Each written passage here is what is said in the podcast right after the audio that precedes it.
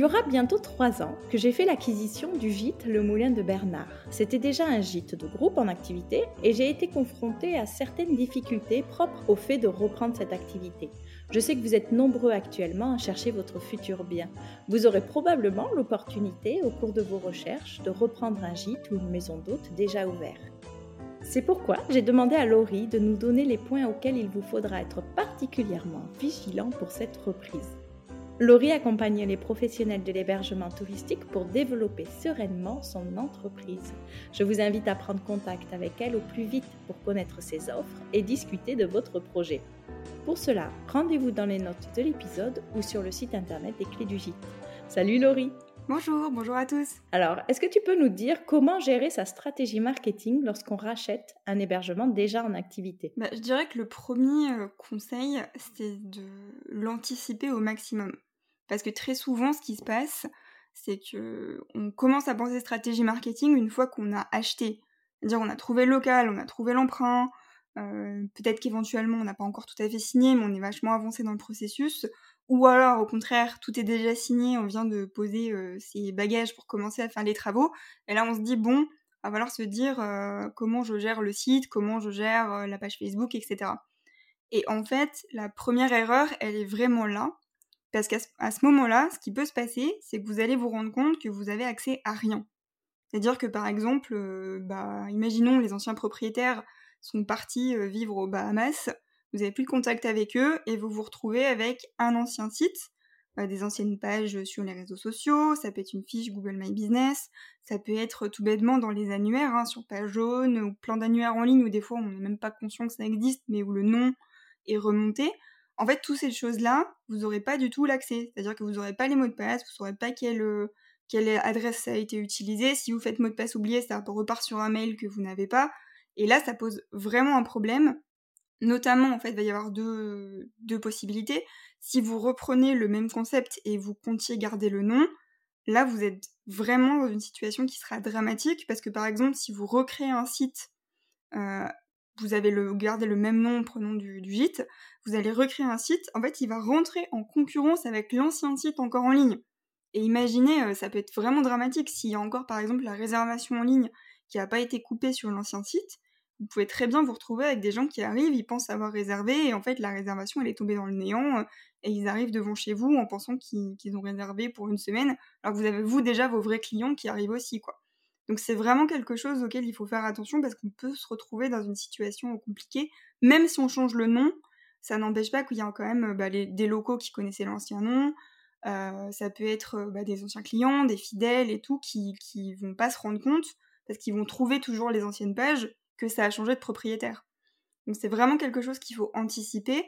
Et en fait, l'idéal, dans l'absolu, c'est de se poser la question dès le début. C'est-à-dire dès que vous commencez à réfléchir à l'achat, euh, d'en parler aux anciens propriétaires, euh, de faire l'état des lieux, euh, y compris, ça peut être avec eux, hein, mais de ce qui existe, pour vous rendre compte, bah, est-ce qu'on va pouvoir y avoir accès facilement Est-ce qu'on va pouvoir le reprendre Ou est-ce que c'est trop vieux et qu'il faut le supprimer Et à la limite, ça peut faire partie de la négociation, en fait, dans votre achat, de vous rendre compte du taux de travail qu'il y aura à faire sur cet ancien marketing.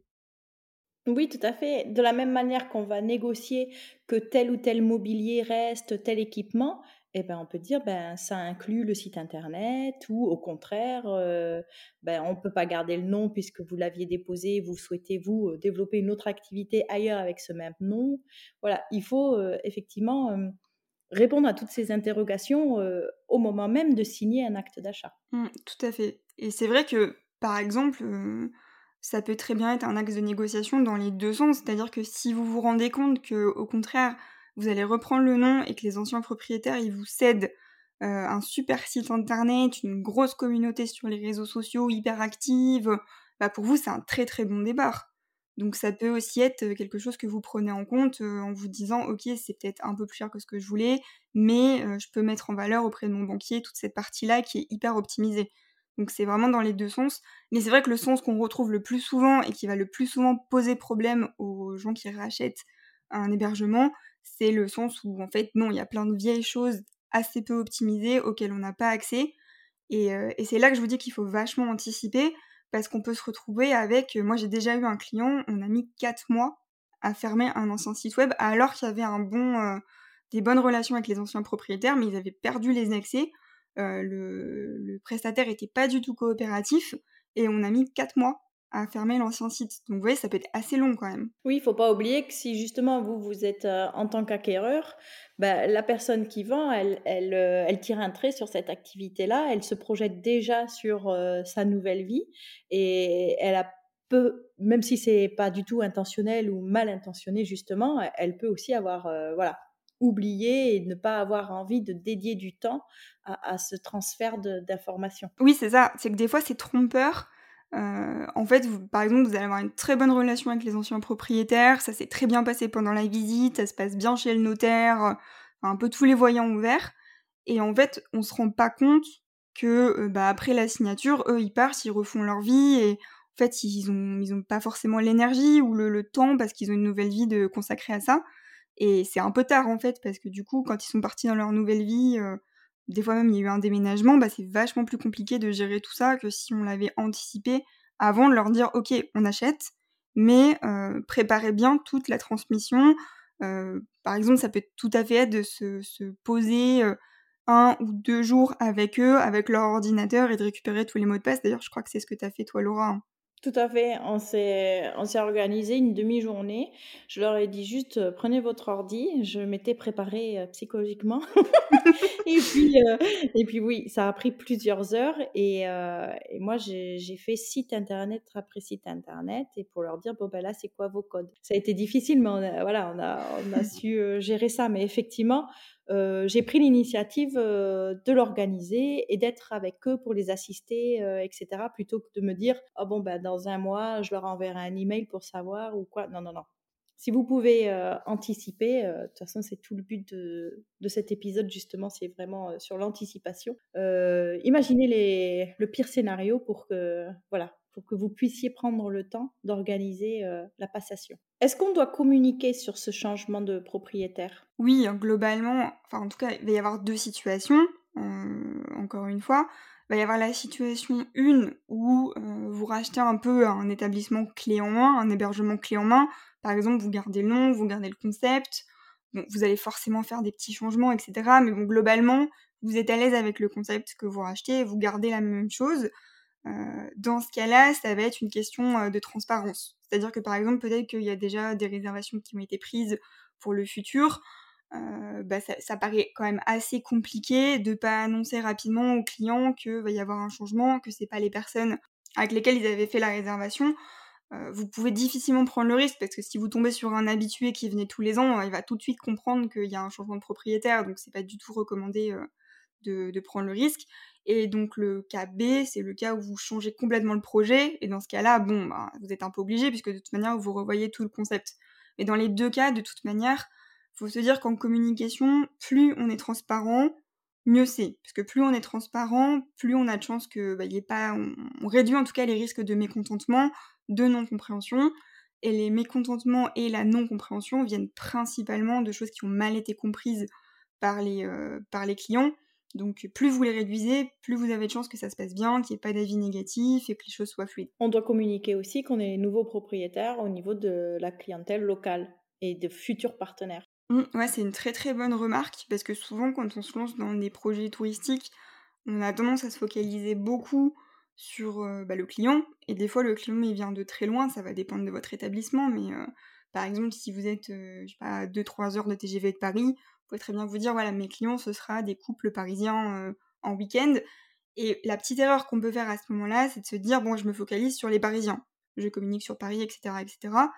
Et d'oublier complètement que finalement, euh, vous allez vraiment avoir un relais euh, autour de, votre hébergement qui est le relais local. ça va être bah, les commerçants locaux, ça va être également les, bah, les habitants, parce qu'un hébergement peut très très bien être réservé par des habitants qui font venir leur famille à Noël, qui veulent fêter un anniversaire, si on est sur un gîte de groupe. Il y, a, toutes ces choses-là. Donc finalement, euh, c'est aussi d'ailleurs partie de, toute cette logique d'anticipation. C'est de, avant acheter, peut-être faire un petit tour euh, du, voisinage, de comment ça se passe dans la localité. Parce qu'il va y avoir des endroits qui seront moins propices à cette stratégie-là. Et euh, c'est complètement logique de, l'intégrer dans votre réflexion de pouvoir vous dire est-ce que voilà, est-ce que les nouvelles personnes vont être bien accueillies, est-ce que ça va être facile de communiquer, est-ce qu'il y a des commerçants qui peuvent être notre relais? on dit des fois que le papier est mort, mais des petites cartes de visite chez les commerçants du coin, si vous êtes dans un endroit où il y a beaucoup de passages à vélo, par exemple, et les gens ils cherchent un hébergement pour la nuit, bah, ça peut être complètement logique et intéressant. Oui, j'avais même eu l'idée pour ma part de faire une sorte de crémaillère. Je sais que d'autres établissements le font aussi et je trouve que l'idée est super pour un budget pas, pas énormissime et d'organiser voilà une sorte de portes ouvertes pour, pour montrer comment vous vous êtes approprié le bien, comment vous l'avez modifié, comment vous l'avez repensé et puis pour vous présenter du coup à, à vos voisins et aux habitants alentours, aux, partenaires. Moi, je dis toujours les partenaires parce que je pense que voilà, euh, les commerçants, les artisans, etc. De, deviendront, et, je vous le souhaite, euh, des collaborateurs. Oui, d'ailleurs, ce que tu dis, c'est, ça peut aussi faire partie de la logique de transmission avec les anciens propriétaires. C'est-à-dire que vous pouvez complètement intégrer les anciens propriétaires et faire une espèce de crémaillère de transmission où, euh, bon là on est plus en des logiques, on n'est pas dans des logiques de digital, mais c'est la même logique, c'est les anciens propriétaires qui vous, bah là, vous, vous présentez, euh, ça peut être le maire par exemple, ça peut être intéressant de le connaître, ça peut être les anciens fournisseurs euh, qui fournissaient les produits du petit-déj, enfin en tout cas que vous connaissiez bien le, tissu local et que vous soyez présenté pour être tout de suite bien intégré, ça peut être complètement un bon booster pour votre ouverture. Parfait. Je pense qu'on a fait un bon tour. Euh, on va s'arrêter là pour aujourd'hui parce qu'il faut rester assez concis dans ces épisodes de, l'avant. Mais euh, je, crois que on va, secrètement travailler euh, avec Laurie sur, quelque chose d'un peu plus conséquent pour vous accompagner dans ce rachat d'un hébergement touristique. Bien vous avez vu qu'on est, euh, intarissable sur le sujet si on ne nous arrête pas. Voilà. Mais, et là pour deux heures. vous, avez la formule condensée, mais je ne vous raconte pas les heures de bavardage que nous avons réussi à avoir sur le sujet.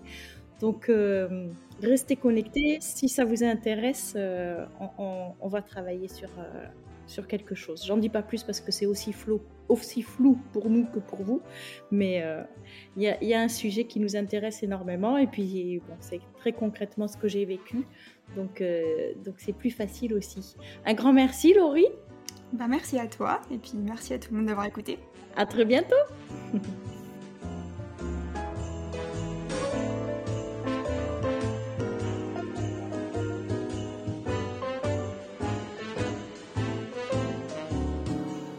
Vous venez d'écouter un épisode spécial calendrier de l'Avent et je vous en remercie. Pour soutenir le podcast, mon plus beau cadeau de Noël est de recevoir une avalanche d'avis et 5 étoiles sur Apple Podcast. Cela ne prend qu'une minute et c'est la meilleure manière de témoigner votre intérêt pour mon contenu et de le faire connaître au plus grand nombre. Bah oui, faut savoir partager, hein. c'est ça l'esprit de Noël.